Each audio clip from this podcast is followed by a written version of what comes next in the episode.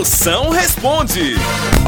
Mande sua pergunta, manda agora, grava aí, sua príncipa, grava uma pergunta pra mim, o que você quiser agora, 85DDD, 99846969. eu vou responder, quer ver? Ó, ó, ó, ó.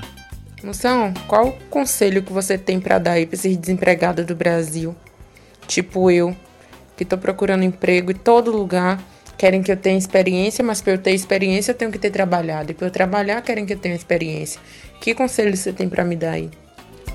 Sua príncipa, a única experiência que tu tem nessa vida é a de procurar emprego. Tu já é uma coach em produção de currículo. Ixi.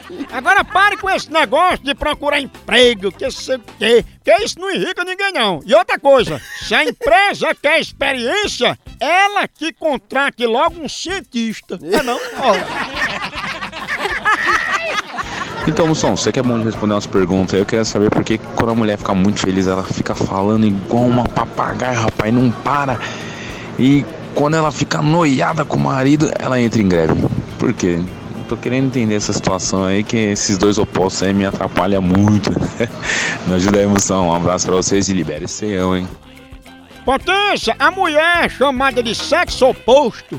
Justamente porque quando o homem quer uma coisa, ela quer outra. Tá entendendo?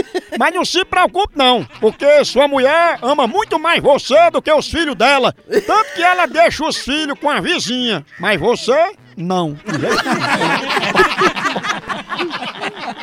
A hora do Moção.